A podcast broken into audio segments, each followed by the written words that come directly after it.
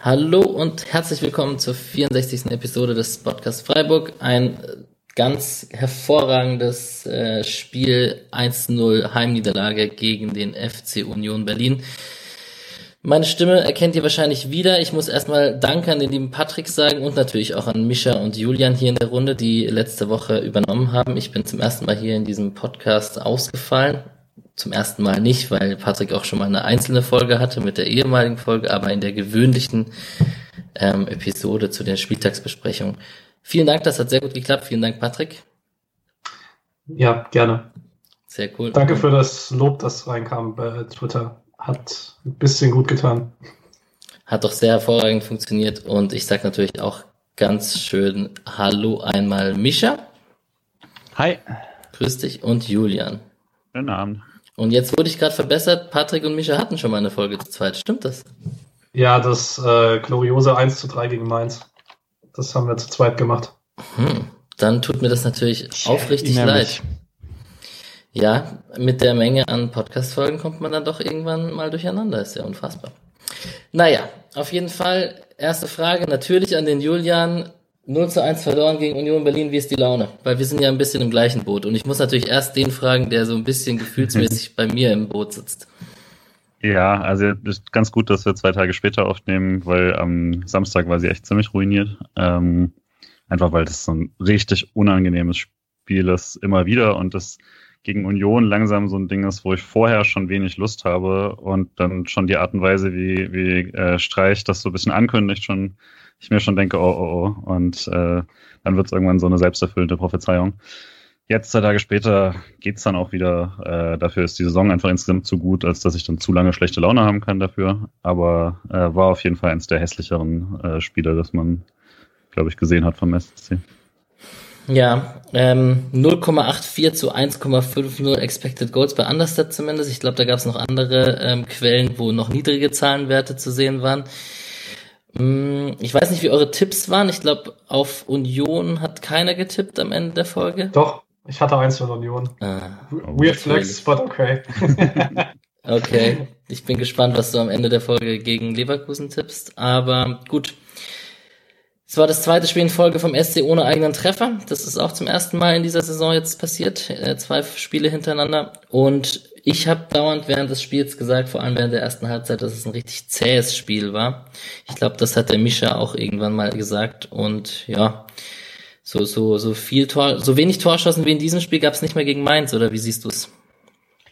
Ich fand eigentlich, also du hast recht, also das waren richtig, richtig wenig Torchancen. Gegen Mainz ging es ja noch halbwegs. Man muss sagen, gegen Bremen waren es ja auch schon recht wenig Torchancen. Also das ist jetzt so ein bisschen. Äh, und ich war eigentlich am Samstag auch ähnlich gefrustet. Also ich weiß nicht, ich glaube, ich habe es äh, bei uns in der WhatsApp-Gruppe nicht, nicht ganz so raushängen lassen, aber ich war, also es hat mich schon sehr geärgert. Ähm, ich hatte einen sehr schönen Sonntag dann aber und dann äh, ging es mir besser. Also äh, das hatte aber überhaupt nichts mit Fußball zu tun. Ähm, das sind die Wetterendorphine. Ja. ja, tatsächlich auch. Sehr schön.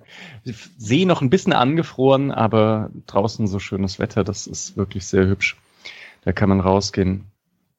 Ähm, nee, und das, das andere mit Union nervt mich auch. Ich habe äh, Union eigentlich sehr gern verfolgt, wie die so aufgestiegen sind. Habe sehr, sehr viel gelacht, als die gegen Stuttgart äh, in der Relegation sich durchgesetzt haben. Aber seitdem sie in der Bundesliga sind, ähm, ärgern sie mich halt vor allem, wenn sie gegen Freiburg spielen. Ja, das ähm, und das setzt sich jetzt so langsam fest. Und zwar gab, also es gab halt einmal jetzt in der Hinrunde dieses 1-1, da muss man halt zugeben, das war auch eher glücklich für Freiburg. Mhm. Also das ist halt ein Team, das Freiburg ernst nimmt, sich also eher hinten reinstellt, nichts zulässt und Freiburg hat dann einfach, schafft es nicht, sich irgendwelche Torchancen herauszuspielen. Das ist schon sehr, sehr frustrierend. Ja. Ja, es ist interessant, ne? Gegen, gegen Bremen zwei Unentschieden und gegen Union ein Punkt aus den zwei Spielen. Das, da scheint man mit solchen Teams nicht so gut klarzukommen. Ja. Ist ja auch irgendwie ein bisschen verständlich dass Freiburg nicht ganz die Offensivpower auf den Platz bringen kann, um sich gegen Teams äh, durchzusetzen, die sich gut auf Freiburg vorbereitet haben, offensichtlich einen Plan haben und den diszipliniert runterspielen, kaum Fehler machen. dann kommt der SC halt nicht durch, muss man zugeben. Ja, jetzt muss ich fast, das war fast die Überleitung zu der Frage, die muss ich jetzt dem Patrick stellen. Hängt das vielleicht auch mit der Aufstellung zusammen, die der Christian da gewählt hat am Anfang? Äh, ich war ein bisschen genervt tatsächlich nach dem Spiel, nach dem Interview von Günther, ähm, als er meinte, man wollte nicht das 3-4-3 spiegeln, weil man dann 1 gegen 1 duelle muss äh, und man das gegen Union verhindern möchte ähm, und deswegen halt sich Räume schaffen wollte, also nicht die gleichen Räume immer besetzt, dass es immer 1 zu 1 Duelle gibt, aber dass man halt einerseits das sagt und dann das 4-4-2 wählt und dann aber im 4-4-2 trotzdem die physischen Spieler aufstellt. Also einerseits äh, probiert den 1 gegen 1 Duellen aus dem Weg zu gehen, um Räume zu schaffen, aber dann keine Spieler aufstellt, die die Räume auch besetzen können. Das war für mich so ein doppeltes Einknicken gegenüber dem Gegner, was ich jetzt nicht so nötig fand, weil so übermächtig ist Union dann nicht. Also, dass man, keine Ahnung, wenn man jetzt normalerweise die letzten Wochen mal hypothetisch mit einem Mittelfeldzentrum Höfler Gion gespielt hätte und man stellt dann stattdessen einen physischen Achter auf, jetzt äh, in einer hypothetischen Welt, dann kann ich das verstehen, hier als Gegneranpassung, aber dass man gegen halt wie eine Freiburg auch Mittelfeldmannschaft so extrem von den eigenen Stärken abrückt, finde ich schon ein bisschen enttäuschend, um ehrlich zu sein. Ähm, ansonsten wollte ich noch kurz was sagen zum Problem mit Union, äh, wenn wir noch kurz Union ansprechen und was ich glaube, warum uns Union so wenig liegt. Liegt auch ein bisschen daran, dass Union uns die Stärken im Anlaufen so ein bisschen wegnimmt, weil sobald da halt eine Drucksituation kommt, kommt ein langer Ball und den gewinnt Union dann auch meistens. Letztes Jahr durch Anderson, jetzt weil sie ganz gut sind bei zweiten Bällen. Also irgendwie hat man so das Gefühl, Freiburg kommt nie wirklich in irgendeine Situation, in der es Union unangenehm ist, was man so macht. Also ich, letzte Saison hat man einmal gewonnen, da hat man früh nach einem Eckball getroffen durch Schaller, dadurch wurde es einfacher. Ja, allgemein sieht es einfach nicht, nicht schön aus, dass Union aufgestiegen ist. Ja, und wenn wir gerade bei Union sind, vielleicht noch die zwei Worte vom Exil-Freiburger in Berlin, der mehrere Union-Spieler in seinem eigenen Fußballverein hat und der eigentlich mit Union immer sympathisiert und sich dann aber beim Spiel am Samstag sehr ertappt hat, dass äh, man sich doch dann irgendwie auf Union und auf die Julian hat gesagt, der, der Vorwurf wird Freiburg auch oft gemacht von anderen Fans, so dass das, das Meckern bei Fouls und immer beschweren und ähm, sehr, sehr gartig sein und sich vielleicht auch mal fallen lassen ähm, für Lukas Höhler oder Felix Klaus oder wer auch immer. Ähm, aber ja, meine Sympathie von, zu Union Berlin ist nicht größer geworden am Samstag. Wer will es mir verübeln? Vielleicht, um es so diplomatisch auszudrücken. Ich habe manchmal das Gefühl, dass es so ein bisschen auch ist, gerade weil es bei mir das eben bei Freiburg auch so vorkommt, dass wenn man Vereine sympathisch findet und sie dann eben spielt und dann ist das plötzlich doch nur ein ganz, ganz fieser Bundesliga-Verein, äh, dass dann so manchmal auch so eine leichte äh, Blase platzt, weil gegen eben, mir fällt halt wirklich oft auf, wenn ich mit Leuten Freiburg gucke oder sowas und die danach, also gerade wenn sie eben Fan des gegnerischen Vereins sind und die danach wirklich aktiv sauer sind, als ob sie betrogen worden wären, quasi um, um so die sympathischen Freiburger, die man sich im Kopf aufgebaut hat. Ja. Und dann steht's halt irgendwie 1-0 für den SC und man hat 80 Minuten lang im, im Dreisamstadion irgendwie jeden Ball weggeräumt und manchmal den Gegner noch mit und dann sich danach aber beschwert und Streich war achtmal beim vierten und so. Und dann sind Leute halt irgendwie sauer, weil es, und das kam mir sehr ähnlich vor, weil so ging es mir auch. Ich hatte, dachte auch ein paar Mal, boah, das ist jetzt aber schon wieder so. Und so. Aber tatsächlich eben, äh, ich glaube, das macht dann eben auch eine Mannschaft aus, die nicht, die zwar sehr viele spielerische Mittel durchaus hat für das, was sie sind, aber halt trotzdem nicht äh, eigentlich auf dem Tabellenplatz mitspielen sollten, wo sie stehen. Und äh, dann musst du dir die Vorteile holen, wo du sie hast, und das machen sie hervorragend. Ja. Also Vielleicht schon an dieser Stelle einmal Grüße ans Textilvergehen. Äh, sehr schöner Union-Podcast, die auch recht viel über den SC gesprochen haben, kann man reinhören. Die sagten auch sowas wie, naja, Höhler möchte man eher in seinen eigenen Reihen haben. Hm. Und das dachte ich mir bei, also gerade bei Andrich halt, das mhm. ist ein Spieler, den mag ich total gerne. Also ich fand den letzte Saison nicht ganz so krass und diese Saison finde ich den eben richtig, richtig gut. Aber der hat auch so eine Mimik, die einen als gegnerischen Fan irgendwie so ein bisschen, ja, so ein bisschen auf die Palme bringt tatsächlich. Und ja, also da ging es mir auch recht ähnlich. Aber es hängt eben auch mit diesem prinzipiellen Frustlevel zusammen, dass Freiburg irgendwie auch in der zweiten Halbzeit vielleicht ins letzte Drittel kam, aber zu überhaupt keinen Abschlüssen. Und das irgendwie 90 Minuten zu sehen, dass dann irgendwie nach, nach 30 Minuten ist der erste geblockte Schuss da und nach 90 Minuten hat man eigentlich keine richtig nennenswerte Chance. Das ist schon irgendwie nervig mit anzusehen. Ja. Ich weiß aber, ah, letzte Sache noch, ich weiß nicht, ob die Aufstellung äh, wirklich es nur darum ging, physische Stärke aufzustellen oder ob das nicht auch mal so ein Move war von bringen Haberer und setzt Jeong und Demirovic mal auf die Bank, die einfach nicht so gut drauf waren. Also ob es vielleicht sogar eher eine Formenfrage war, weil das hat Streich nicht explizit gesagt, dass die vordere, ähm, vordere Viererreihe dafür da war, physisch stark zu sein, weil ich auch glaube, Demirovic und Jeong auch, die sind physisch gar nicht so schwach. Also. Gut, dann können wir ja mal ähm, anders als sonst, wenn wir können wir da gerade weitermachen bei, bei der SC-Aufstellung. Wir können ja kurz über Union reden, bevor wir die Highlights sprechen. Und ähm, der SC rausrotiert sind Jeong, Heinz und Demirovic im Vergleich zum letzten Spiel. Und ja, mit der Viererkette gespielt, der SC mit Lienhardt und Gulde, das war sicherlich überraschend erstmal. Und dann ähm, Grifo, Höhler, Haberer, Petersen vorne drin. Und diese hat man kurz, ähm, war man nicht sicher, wie Haberer und Höhler sich positionieren, als die Aufstellung rauskam. Und es war ja dann schon so, dass Höhler da den rechten Mittelfeldspieler gespielt hat, eher. Und ich muss ehrlich sagen, ich war ja skeptisch mit der, mit dass Haberer von der Verletzung zurückkam und ich war ja, der, ich habe die Position vertreten, dass ich ihn eher nicht da auf den offensiven Positionen sehen möchte, weil er eben dann die Plätze von Dimirovic und Jeong und Co. wegnimmt und das war natürlich jetzt Wasser auf die Mühlen für, mein, für meine These da. Aber wie seht ihr es denn mit Haberer? Ja, also ich, also glücklich war ich auf jeden Fall nicht unbedingt, äh, wie das gelaufen ist. Ähm, ich weiß auch nicht, vielleicht ist es tatsächlich schwer zu sagen, was jetzt genau da äh, die Idee war, weil man könnte, kann natürlich auch argumentieren, ähm, man wollte dann den stärkeren Push von der Bank haben, den man sich dann vielleicht verspricht mit äh, Jeong Dimirovic und ähm, dass man dann eben sagt, ja, quasi, das, es wird eh ein zähes Spiel und dann, dann kriegen wir vielleicht noch ein bisschen mehr Power und Dynamik als die letzten Spiele, wo die Wechsel ja auch nicht so gut funktioniert haben. Gleichzeitig hat halt äh, Streich schon vorher ähm, auf der Pressekonferenz wieder sehr, sehr viel, wie üblich, davon geredet, wie extrem körperlich dominant Union ist und dass man da unbedingt dagegenhalten muss und dass es Spieler gäbe, äh, die körperlich dort nicht mithalten können und dass dann zum Beispiel Jeong rausgenommen wird, kann man, glaube ich, schon auch in Zusammenhang stellen. Äh, auch wenn ich auch nicht sagen würde, dass er jetzt gegen den Ball besonders schwach gewesen wäre letzter Zeit, sondern dass man dass er dann eben Sorge hat, ob er den Ball, wenn er hochkommt, irgendwie überhaupt festmachen kann oder so.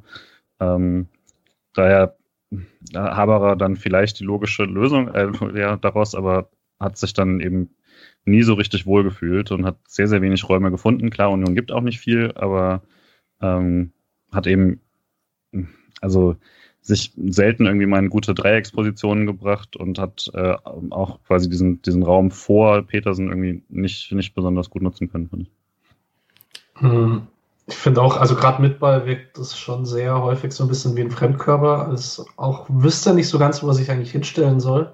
Ähm, hat auch so ein paar Situationen im Kopf, so in der eigenen Hälfte, so halb rechts, wo er mit Santa Maria dann auf einem Fleck steht, wo ich so dachte, okay, hast du nicht mitbekommen, dass es nicht mehr letzte Saison ist und neben Höfler spielst. Ähm, es war Gegenball, finde ich, ganz ordentlich. Ähm, da hat er einfach ganz gute Instinkte, aber man hatte ja gar keine Zugriffsmomente gegen den Ball, von dem her ist es nicht großartig aufgefallen. Ähm, und mit dem Ball war es einfach sehr unglücklich. Also es war nicht ansatzweise das, was man von Haberer schon gesehen hat, weil er hatte schon Spiele, wo er auf der Position sicherlich einen Mehrwert gebracht hätte. Am Samstag hat er es halt nicht.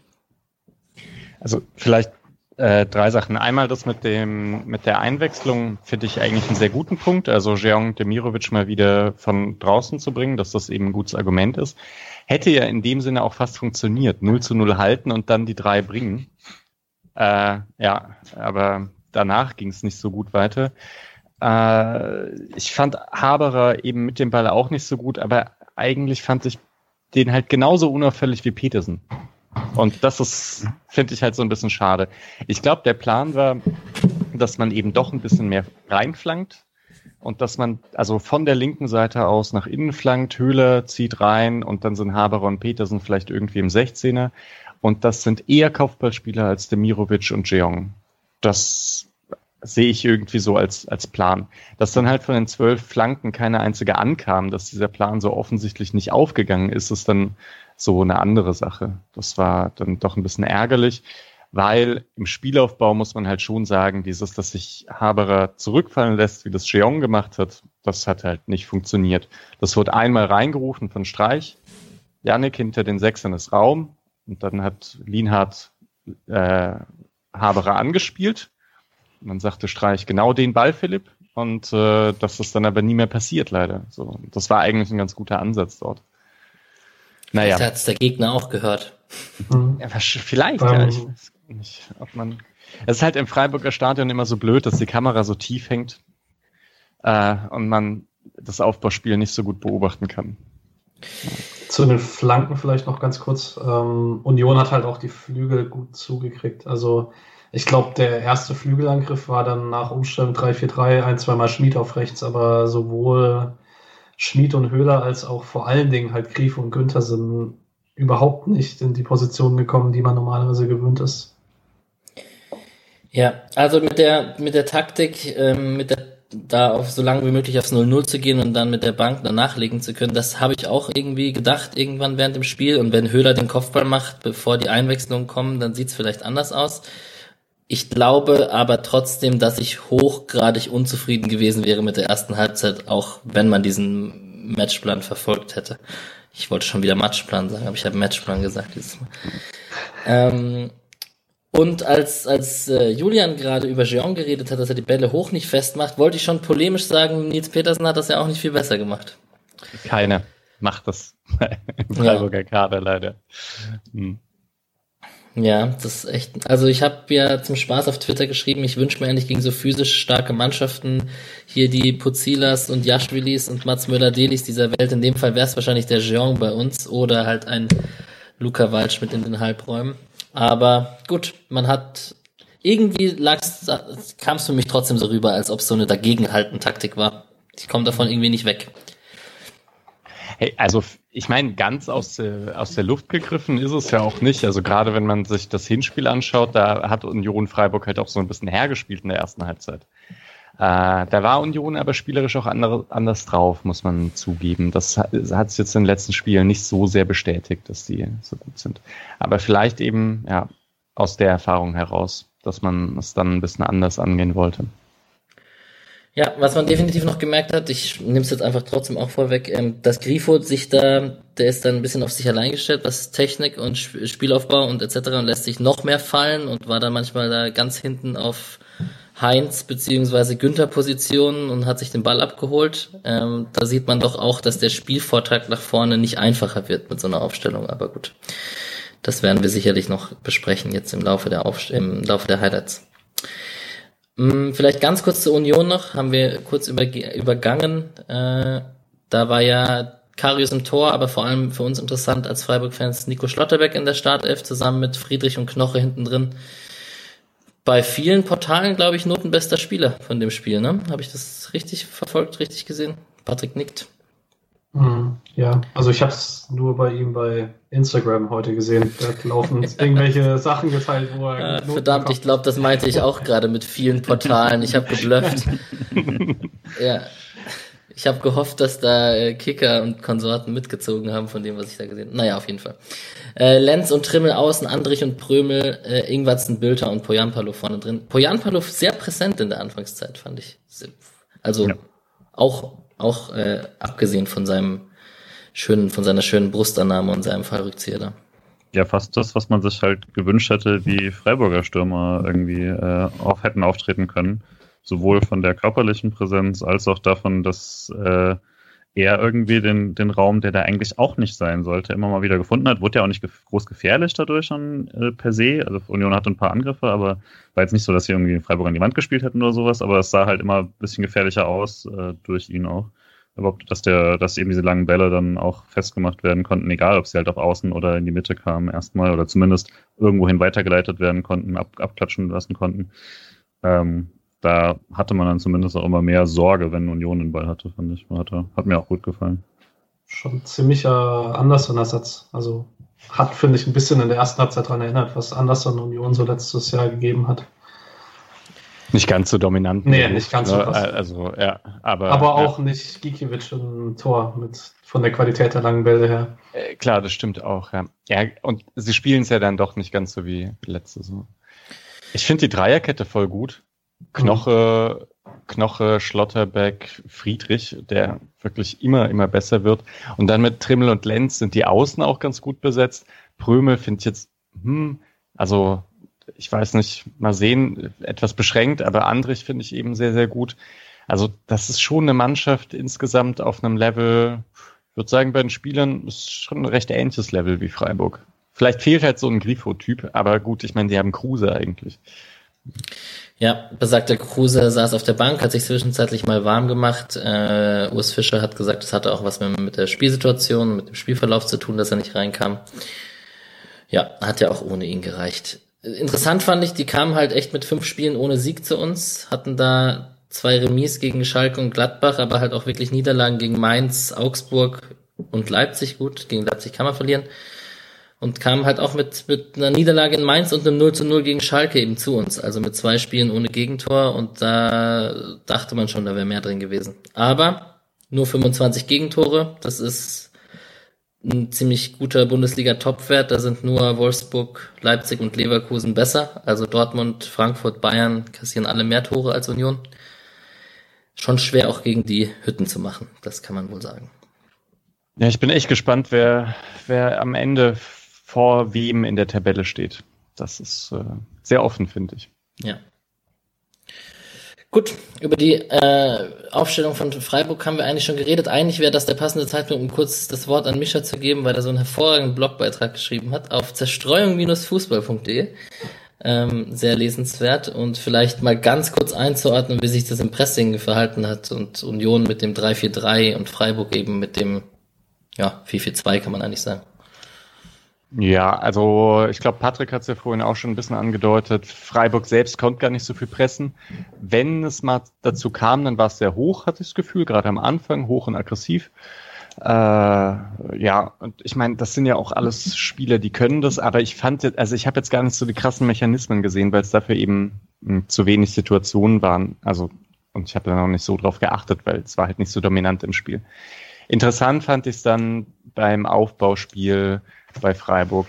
Also Union hat eben im klassischen 3-4-3 gepresst, aber also eher im 3-4-2-1. Das bedeutet nur Poyampalo war vorne und hat dann Lienhardt und Gulde angelaufen. Das bedeutet, die hatten keinen so richtigen Stress jetzt im Aufbauspiel, bis sie eben entweder ins Zentrum gespielt haben oder eben einen Außenverteidiger angespielt haben. Und dann ist Union so richtig raus und hat auch dann nachgeschoben. Und zwar, ja, sehr aggressiv. Äh, Streich hat nach der Presse, also auf der Pressekonferenz nach dem Spiel gesagt, das hätte man besser ausspielen sollen. Einfach, weil man hatte mehr Raum. Ich kann mir auch vorstellen, dass vielleicht Lienhardt und Gulde etwas breiter hätten stehen können und dann auch, vielleicht auch mal vorne ins Mittelfeld laufen. Vielleicht hätte sich Höfler ein bisschen anders bewegen müssen. Ich, ich weiß es nicht. Aber ich hatte auch das Gefühl, dafür, dass sie so viel Platz haben, wählen die aber ganz schön auf den langen Ball. Und es schien mir auch so zu sein, dass man das Risiko nicht gehen möchte, durchs Zentrum zu spielen.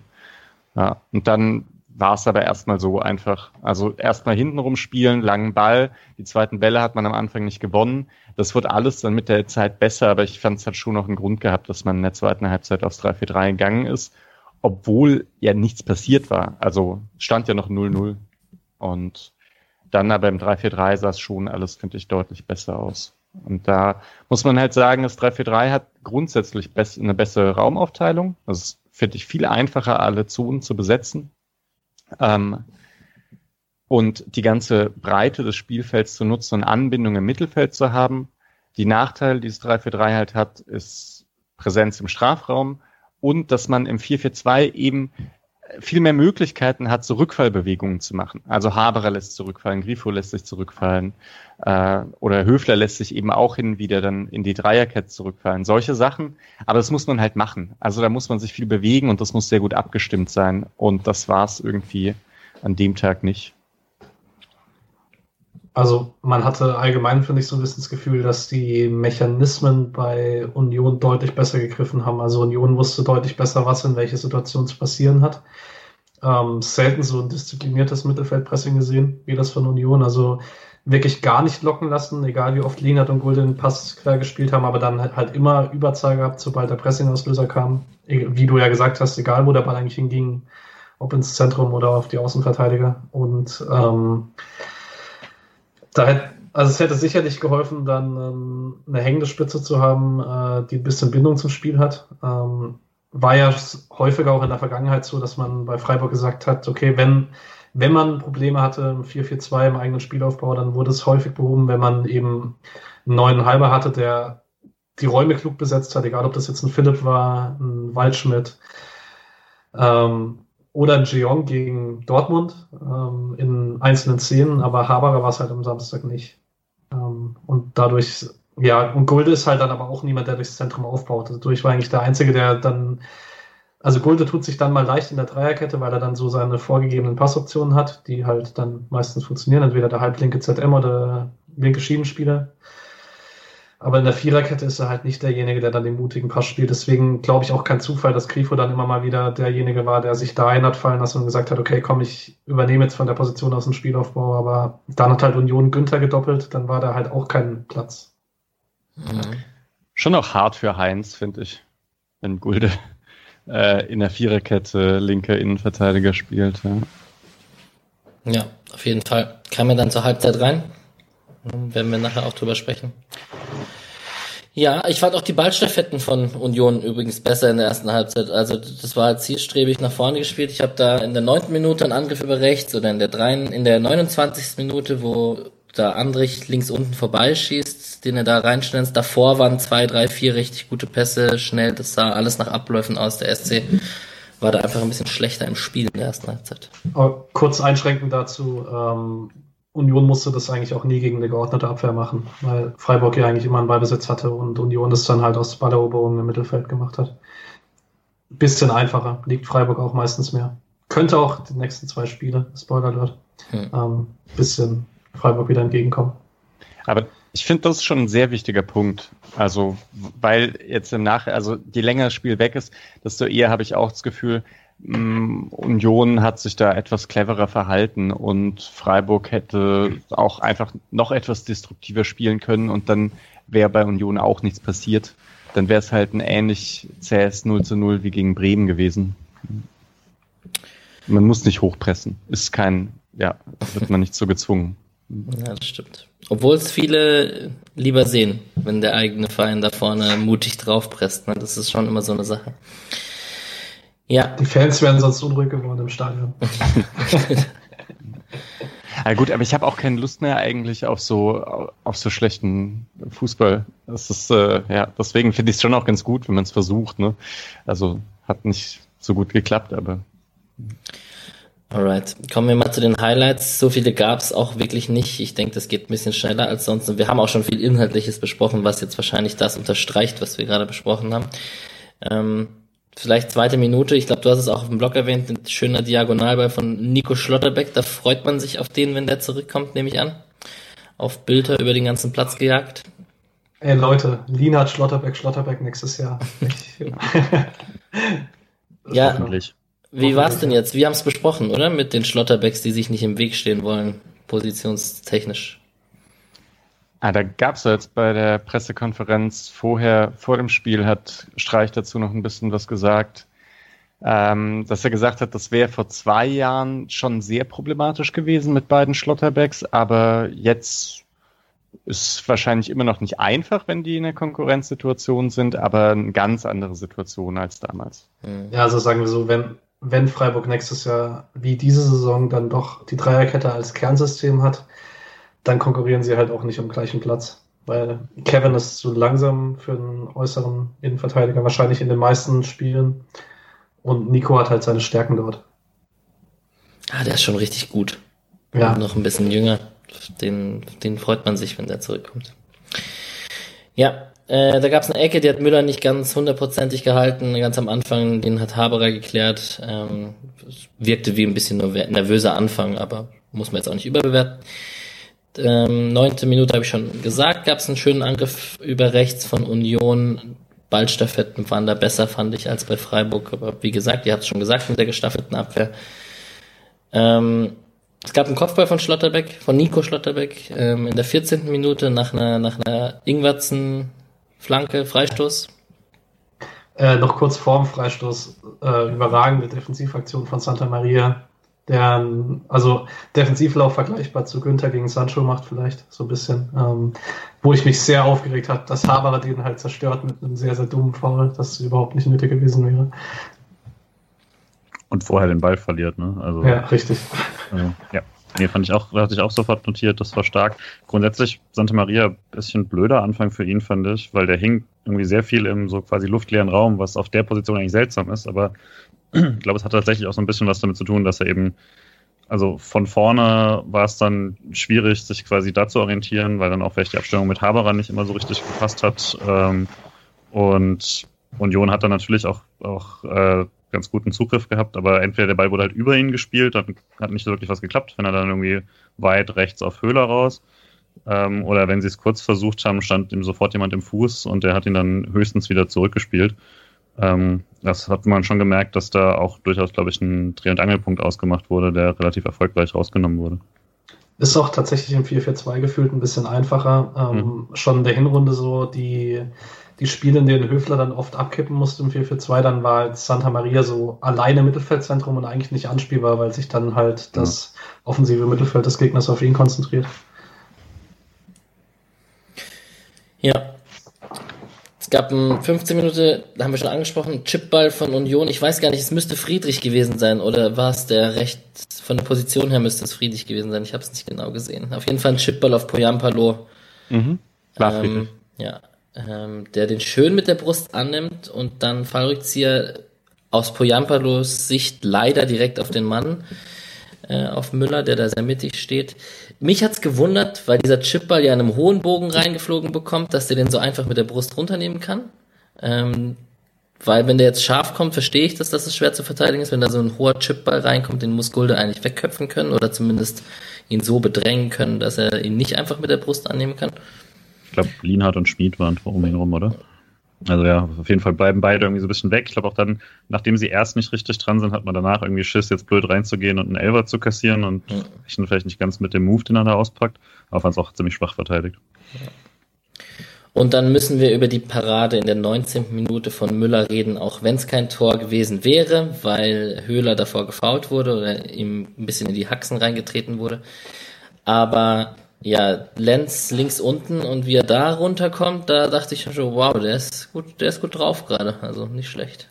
Das war schnell, das war richtig schnell, ja. ja. Im ersten Moment erleichtert gewesen über den Pfiff und dann gedacht, fuck, das wäre die Parade der Saison gewesen. ich habe mich über den Pfiff dann geärgert im Nachhinein. Ja, Dito, Dito. Ja. ja. ja Topform. Ne? Voll. Genau, es gab dann diesen Schlenzer von Andrich, der links vorbeiging am Tor. Ähm, ziemlich scharf geschossen. Patrick hat noch was dazwischen gesehen.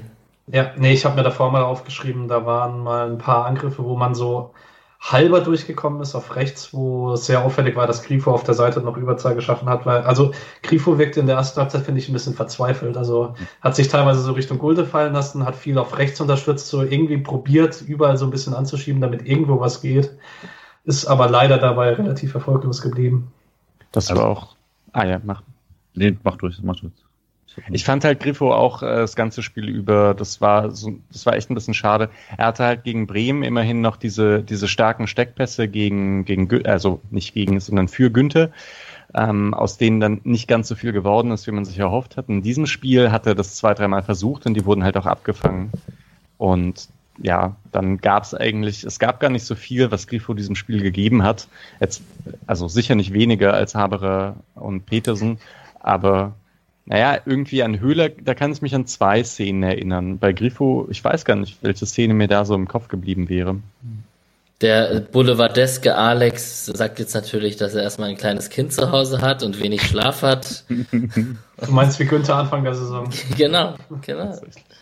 Also, ja es ist schon sehr boulevardesk, aber ganz, ganz, ganz abstreiten kann man es wahrscheinlich auch nicht, wenn man ein kleines Kind zu Hause hat und nicht sonst seinen Tagesablauf hat, sonst wie, wie man es sonst in seiner Profikarriere gewöhnt war. Aber Je nachdem, wie viel er sich drum kümmert, das weiß man halt nicht. ja, also, klar. das ist so. Also ich ihn kenne bestimmt sehr viel. Er postet ähm, fleißig Fotos mit seinem Kinderwagen und so. Ja. Ähm, ich also würde nur sagen, dieses, das, das, kann man auf jeden Fall irgendwie mit reinnehmen, aber ich glaube, diese Verzweiflung war ja auch schon wirklich so sichtbar, dass er halt einfach auch keine Räume gefunden hat, wo er hinpassen konnte. Auch das Klassische mit Günther überlaufen und so hat nicht so, hat nicht so funktioniert. Oft war es ja wirklich so, dass Günther, der deutlich tiefer, also deutlich näher am Unioner Tor war, äh, weil Grifo sich dann hat äh, wieder fallen lassen und den Ball gehalten hat und so und irgendwas versucht hat. Das haben sie aber auch ganz gut zugemacht. Ähm, meine Assoziation mit dem Spiel von ihm war tatsächlich, äh, wenn ich früher irgendwie bei FIFA nur einen Spieler gespielt habe und ich auf dem Außen war oder sowas, dann muss, war das genau so ein Spiel, weil dann rennst du halt auch teilweise auf die andere Seite, nur damit irgendwas mal passiert, weil dieser dumme Computer den Ball sich hin und her schiebt, aber er kommt nirgendwo durch. Und so hat es sich auch angefühlt, als er eben mit rüber ist und dann einfach mal mit äh, mit Höhler und Schmid zusammen. Das ist, ist ja wirklich eine, äh, eine seltsame Kombination quasi. Und war dann auch das einzige Mal, dass da zweimal hintereinander gute Flankenpositionen rauskamen, nur halt weder gute Flanken oder wenn mal eine Flanke war, dann äh, schlechte Strafraumbesetzung. Und dann, wenn halt tatsächlich mehrfach nur Petersen gegen äh, vier Unioner im Strafraum steht, trotz äh, sechs Freiburgern um den Strafraum rum, dann stimmt da natürlich auch was an der Flankenidee. Ich wollte noch kurz was zu Grifo sagen. Ich finde es grundsätzlich eine positive Entwicklung. Also gerade so, glaube ich, seine erste Bundesliga-Saison nach dem Aufstieg damals, die jetzt auch schon ein paar Jahre her ist. Ähm, aber jetzt auch in der nicht zu fernen Vergangenheit kann ich mich schon an Spiele erinnern, wo Grifo dann keinen Einfluss hatte auf links und dann halt einfach das Spiel über unsichtbar war. Und ich finde, es zeugt schon von einer gewissen Entwicklung, dass er halt sagt, okay, er, er versucht zumindest irgendwo anders noch anzukurbeln. Also es ist jetzt mhm. nicht so, als würde er dann wirklich über Spiele abtauchen. Ja, ja, das, ich würde auch auf jeden Fall zustimmen. Ich war sogar ein bisschen überrascht, dass äh, das Grifo runtergenommen wurde. Ähm, es dann ja doch oft so ist, dass Streich denkt, okay, äh, man lässt ihn drauf, auch einfach, weil er halt immer, weil er immer noch was bringt, weil er einfach in der Offensive schon ziemlich deutlich der beste Spieler von Freiburg ist. Ja, ja in der 33. Minute gab es dann den ersten Schuss vom SC Freiburg, der abgefälscht, äh, doch war abgefälscht, beziehungsweise so halb geblockt, halb abgefälscht von Haberer und zwei gelbe Karten für eben genannten Grifo und Lenz. Man könnte jetzt natürlich diese gelbe Karten in Relation zu anderen gelben Karten stellen, die in diesem Spiel noch gezeigt werden. Kleiner Spoiler-Alert für später. Julian lernt sich schon auf. Ja. Aber gut. Ähm, ähm, es gab noch einen Fernschuss von Friedrich kurz vor der Halbzeit, aber mehr, mehr gab es da eigentlich auch nicht zu erwähnen an Highlights in der ersten Halbzeit. Dann hat der SC umgestellt. Heinz Sie kam rein für Yannick Haberer und man hat auf Dreierkette gewechselt. Ähm, zeitweise war Lienhardt in der Mitte, ne? Nicht Gulde. Wie habt ihr es gesehen?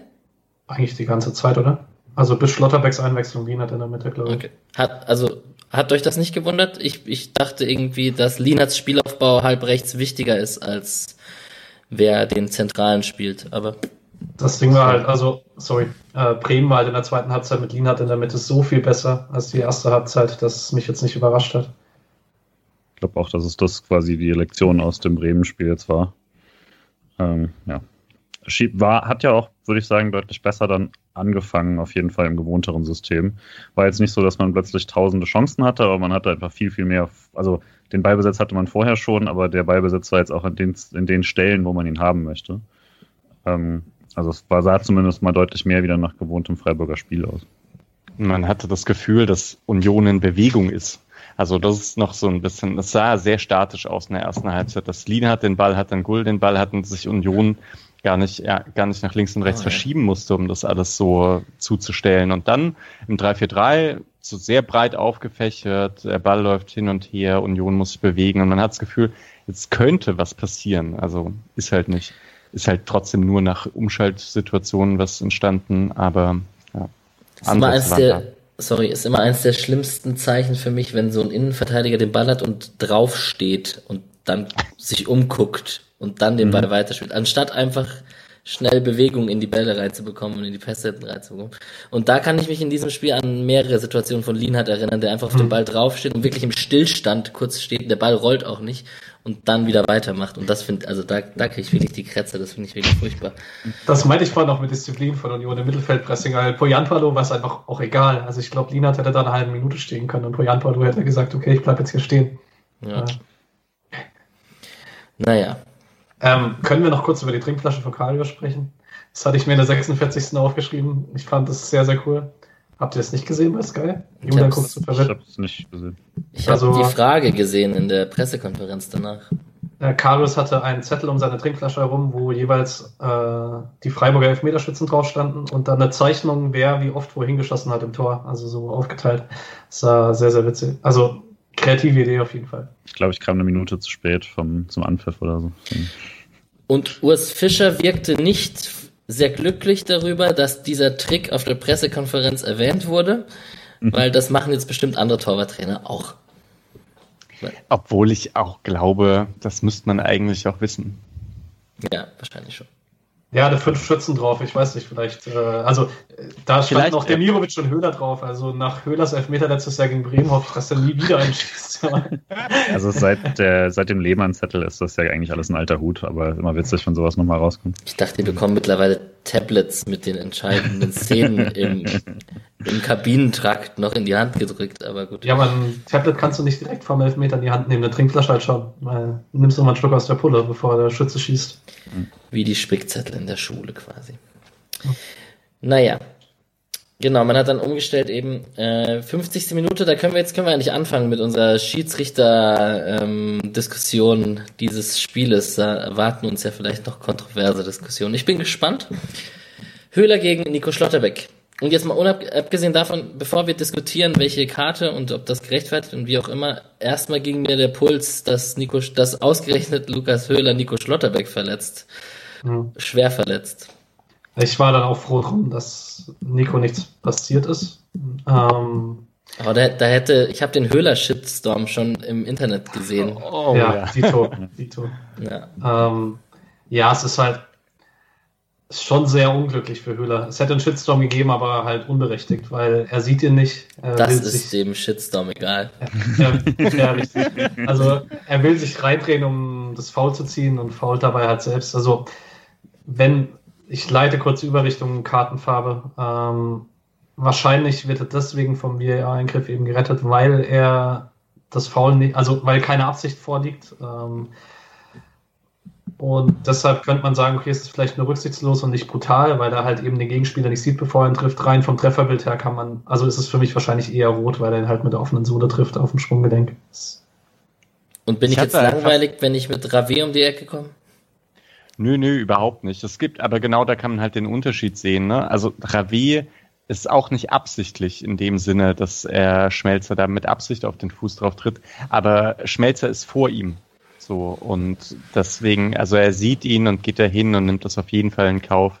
Und ich glaube, es hat schon auch einen Grund, dass man ähm, diesen Treffer mit der offenen Sohle überhalb vom Knöchel, dass man das halt mit einer roten Karte bestraft, eben genau deswegen, weil es, es ist halt saugefährlich, dass da richtig was passiert.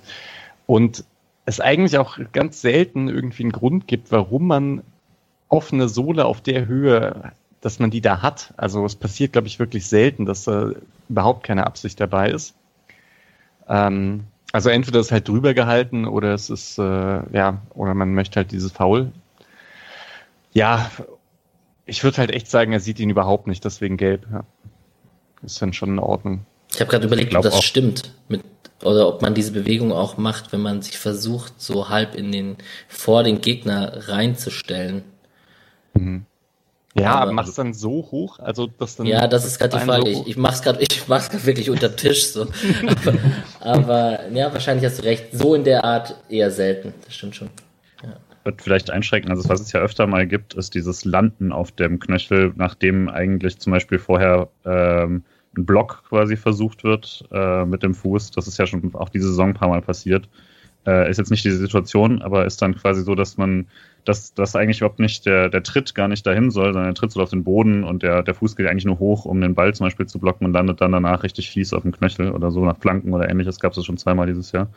Ähm, ich würde sagen, man, also als, als nach direkt nachdem die Szene passiert ist und ich das erste Mal so diese Wiederholung gesehen habe, dachte ich, oh Gott, der meldet sich auf jeden Fall gleich. Hat er ja dann auch. Also der haben sich ja länger angeschaut.